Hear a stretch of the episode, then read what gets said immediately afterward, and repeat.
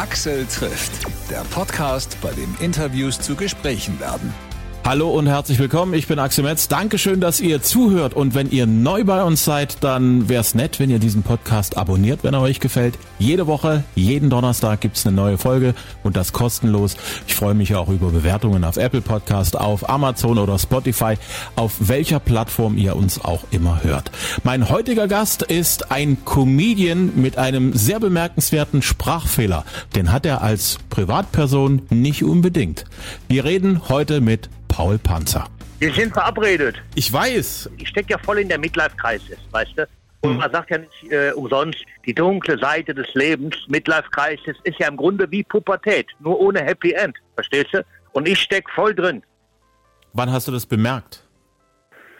Ja, es ging ja eigentlich los vor Corona. Ja, da bin ich gerade mit dem neuen Programm äh, auf Tour gegangen. Ich wollte endlich mal ein Programm machen, wo ich auch mal ein bisschen jammern kann. Äh, und ja, kurz danach kam Corona, dann ging zwei Jahre gar nichts. Also äh, vor zwei Jahren war ich noch nicht so richtig drin, aber spätestens jetzt hänge ich voll in der Midlife-Crisis. Und kein Licht am Ende vom Tunnel, wie man so schön sagt. Im Gegenteil. Das Licht ja. im Tunnel hinter dir, das wird immer kleiner und immer dunkler. Richtig, äh, ja, kann man so sagen. Es ist die Jugend mit einer kleinen Fackel, die immer kleiner wird.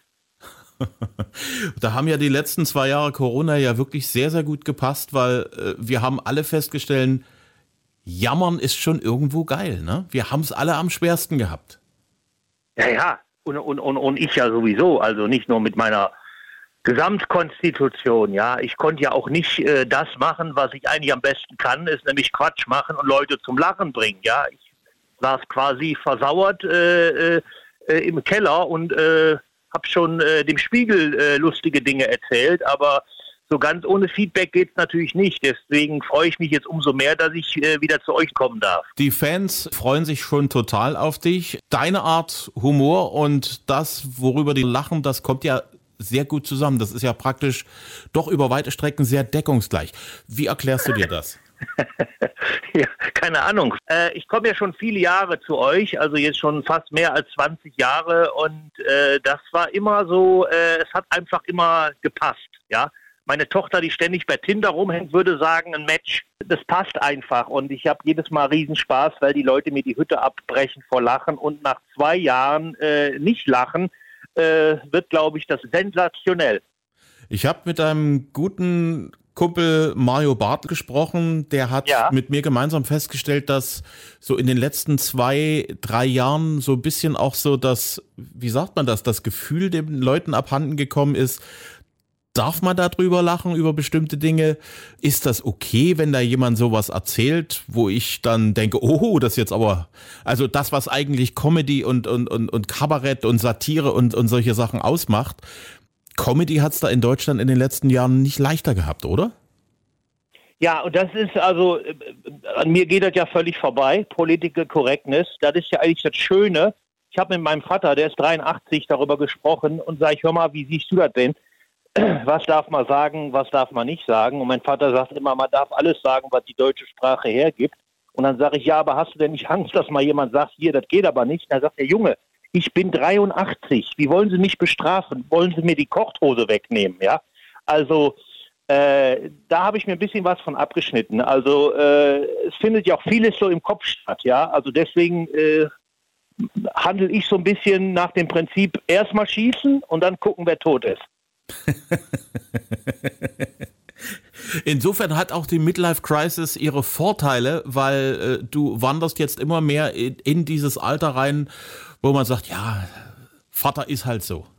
Den änderst ja, du nicht mehr. Ja, ja, absolut. Ja, und auch äh, äh, so, ich sag mal, die, ähm, die Strafen, die dann folgen, ja, das ist ja, betrifft ja auch vor allem dann immer die Menschen, die sich in diesem Milieu bewegen. Also ich bin ja nur, wenn du mal auf mein, wie heißt das hier, Instagram, was ich ja nur auf Druck von Management mache, da siehst du sieben Fotos, die ich eingestellt habe, ja, über die letzten Jahre.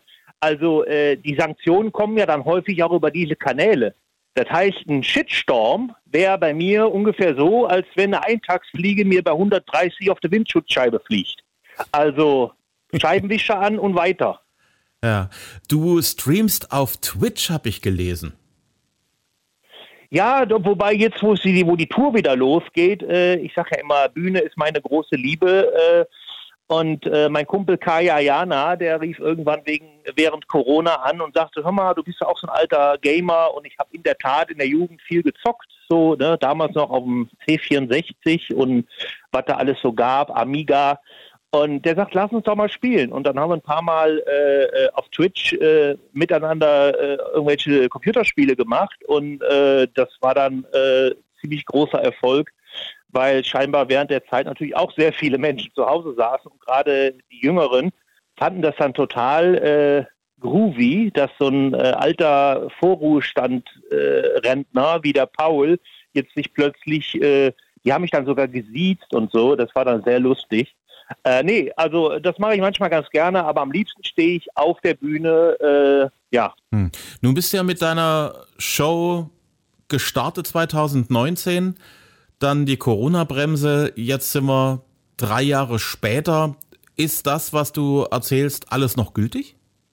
Ja, mehr, mehr noch, ja. Ich habe über viele Dinge, wo man so Quatsch macht, ja, und, und darüber erzählt und plötzlich stellst du fest, irgendwie, ja, die äh, Welt verändert sich manchmal doch. Also ich will jetzt nicht sagen, ich bin das Orakel von Delphi, aber äh, ich musste nichts ändern, sagen wir mal so, ja. Die Welt wird immer verrückter, immer bunter, immer äh, nicht unbedingt immer besser. Und darüber spreche ich, aber alles natürlich wie immer. Äh, das oberste Ziel ist, die Leute sollen sich kaputt lachen und äh, äh, so nicht von wegen, oh, erhobener Zeigefinger und darf ich da jetzt lachen? Also die Frage haben sich bei mir die Leute aber noch nie gestellt, darf ich da jetzt lachen? Äh, die lachen dann einfach und das ist auch gut so fühle mich wohl bei euch und äh, komme aber jetzt hier öfter, ich komme auch mal dann in Ecken, äh, die so ein bisschen abseits sind vom, vom Tourismus und äh, äh, das tut mir dann auch ganz gut.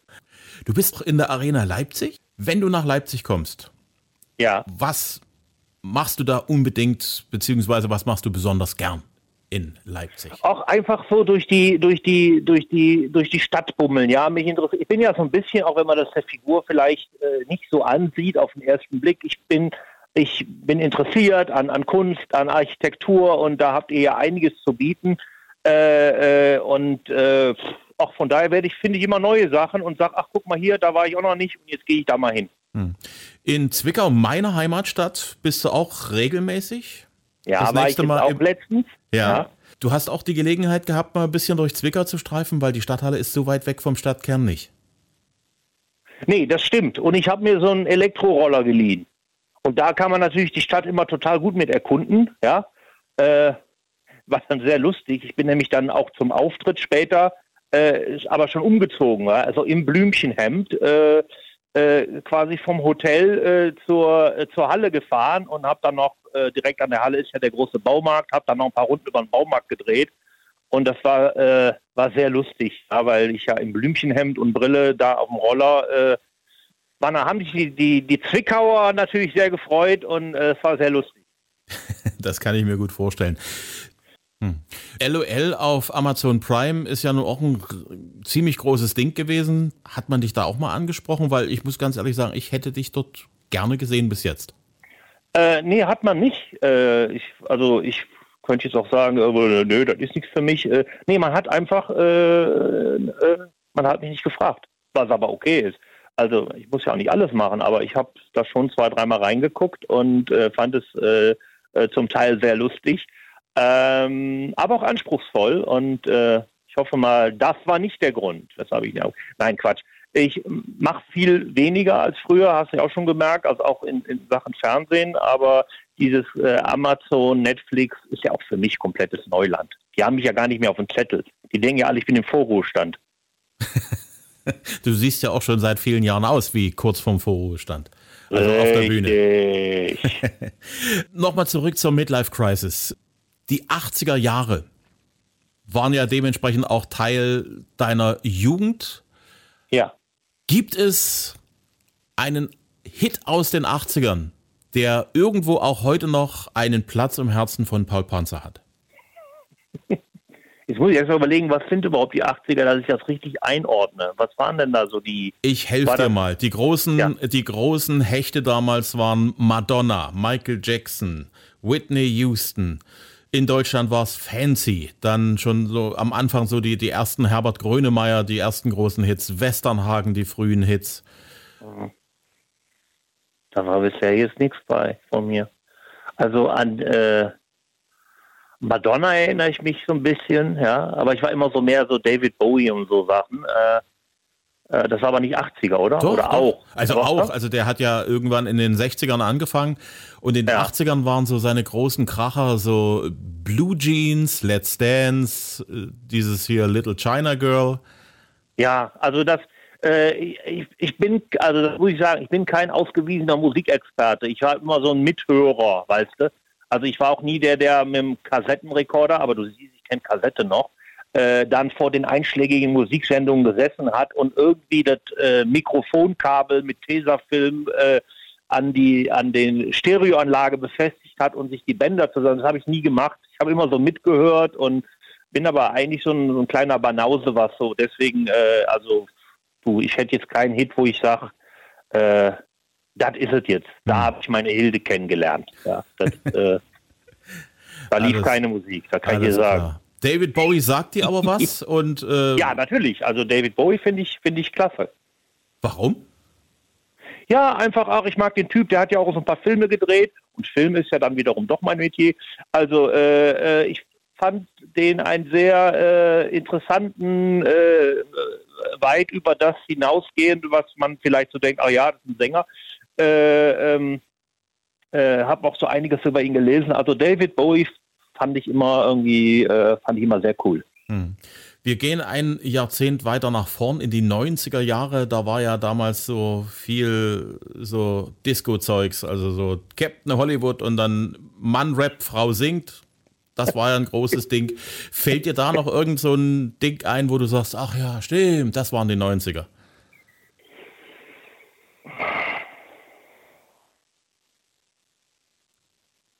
Ja, und es war Schweigen. nee. Sag mir da auch mal ein paar Sachen. Du bist doch der, Ich bin der, der, der, der den Profi, ganzen, der Profi. der den Weißt ganzen mir Käse Es weiß. gab doch dieses, wie hieß denn der Typ? Scatman John oder war das Ja, 80er? das waren die 90er. Scatman Ja, John. das, das, das ist mir so hängen geblieben, ne? wahrscheinlich wegen dem Sprachfehler. Ähm, fand ich ganz interessant, also was äh, äh, dieses Ding, also das fand ich irgendwie, das hängen geblieben, ja. Das ist auch so, äh, so der erste, wie sagt man das, so, so der erste Beweis, dass man auch mit Sprachfehler zum Star werden kann. Ja, siehst du, und spätestens, ich bin der Zweite. Du bist sozusagen ohne Scatman John gar nicht denkbar. Nee, ich bin, ja, ich, der Scatman John der, der Comedy. Äh, nee, das war ja lustigerweise, als ich diese Figur wurde ja, die ist ja über Jahre, hat die sich entwickelt und äh, äh, ich fand das eigentlich immer, am Anfang habe ich mir nicht viele Gedanken dazu gemacht, aber später habe ich mir gedacht, eigentlich ist es ganz schön, weil äh, ähm, wir alle haben ja Schwächen. Ja, jeder von uns hat eine Schwäche und das war damals ein bisschen der Grund. Im Radio hast du aber, bleibt dir ja nur die Stimme, mit der du irgendwas transportieren kannst und wie sonst willst du Schwäche transportieren, wenn nicht mit einem kleinen Sprachfehler. Und ich fand das immer, das war also überhaupt nicht so äh, despektierlich oder dass ich sage, ich mache mich darüber lustig, sondern ich fand es eher so, ich finde es cool, wenn jemand äh, eine Schwäche hat und ähm, äh, dann aber doch dann sehr erfolgreich ist in dem, was er macht. Und äh, das fand ich immer ganz schön, diese Sichtweise und nicht die negative Sichtweise, so oh, das macht er sich jetzt etwa lustig oder so, ne? Mache ich überhaupt nicht. Ähm, du siehst auch Menschen mit Schwächen können erfolgreich sein. Ja? Das ist äh, also äh, Scatman John, Paul Panzer, Dr. House mit seinem Hinkebein, Columbo, der leicht schielt, also alles große, erfolgreiche, sympathische Menschen. Und du hast äh, tatsächlich auch so für die, für die Zukunft bei dir die Weichen schon gestellt, weil Altersdiskriminierung ist ja so die letzte Diskriminierung in der Gesellschaft, die noch voll gesellschaftsfähig ist. Ja, finde ich auch, äh, finde ich auch total äh, wichtig, dass man darüber spricht. Ich könnte mir sogar vorstellen, dass das, also wenn du dir meine Programme anschaust, so vom allerersten, äh, dann siehst du ja schon anhand äh, der, der Plakate die äh, Veränderung. Ja? Die Menschen sind mit mir alt geworden und älter und vielleicht auch ein bisschen weiser und reifer. Die ersten Programme, die ersten Plakate war so Nonsens und bunt und auf die zwölf und es wurde eigentlich immer reduzierter und jetzt auf dem aktuellen Midlife-Preis habe ich nicht mal mehr ein buntes Hemd an, sondern ein schwarz-weiß Blumenhemd, ja, so im, als metaphorisch, der Lack ist ab. Also ich könnte mir durchaus vorstellen, dass das nächste und vielleicht letzte Programm von Paul Panzer dann genau sich diesem Thema annimmt und dann wird es nur noch schwarz-weiß auf dem Plakat mit meinen, ich kriege schon graue Barthaare. Also dann sprechen wir darüber. Das bedeutet also, du bist schon darüber, dein Alterswerk zu planen. Ja, du weißt doch, äh, das alles, alles ist, hat einen Anfang, alles hat ein Ende und äh, ich habe da jetzt mir noch keine weiterführenden Gedanken zu gemacht, aber ich finde es ja immer schön, wenn, äh, äh, wenn man Dinge so von einem Anfang bis zu einem Ende sich anschauen kann. Und äh, ja, keine Ahnung. Also ich wollte jetzt hier nicht bei dir heimlich meine Abschiedstour ankündigen. also keine Ahnung, finde ich ja eh mal blöd, wenn du sagst Abschiedstour und dann kommen die Leute noch fünfmal wieder. Also wenn ich mal sage, das ist das letzte Programm, dann kann man davon auch ausgehen, dass es das letzte sein wird. Und das wird dann auch ein Programm sein, das sehr reduziert ist. Wenn die Leute Glück haben, bewegst du dich auch noch. Genau. Das Einzige, was wir auf jeden Fall weiterhin äh, tun werden, ist lachen, weil das ist sozusagen äh, mein Hauptziel. Wenn ich äh, natürlich ist äh, jedes Plakat und ist es noch so duster und jeder Titel, wie jetzt auch Midlife Crisis, willkommen auf der dunklen Seite, äh, äh, immer auch mit einem Augenzwinkern. Also ich will, dass die Leute sich äh, kaputt lachen und wegschmeißen vor Lachen und das tun sie und da bin ich sehr froh. Wunderbar. Hör mal, ich danke dir vielmals und sag mal bis bald. Ne? Das hoffe ich auch. Dankeschön. Eine schöne Tour wünsche ich dir. Ja, wir hören uns. Tschüss. Axel trifft Paul Panzer. Sein aktuelles Programm heißt Midlife Crisis. Willkommen auf der dunklen Seite. Mit diesem Programm ist er auf Tour. Am 10. Februar in der Stadthalle in Zwickau. Am 12. Mai ist er in Riesa in der Sachsen Arena und am 14. Mai in Leipzig in der Arena Leipzig. Ich hoffe, es hat euch gefallen. Wenn ja, empfehlt uns bitte weiter unter Freunden, Kollegen, Bekannten, Verwandten oder auch beim Nachbarn. Axel trifft gibt's jede Woche Donnerstag kostenlos überall, wo es Podcasts gibt. Bis zum nächsten Mal. Ich freue mich. Tschüss, danke fürs Hören.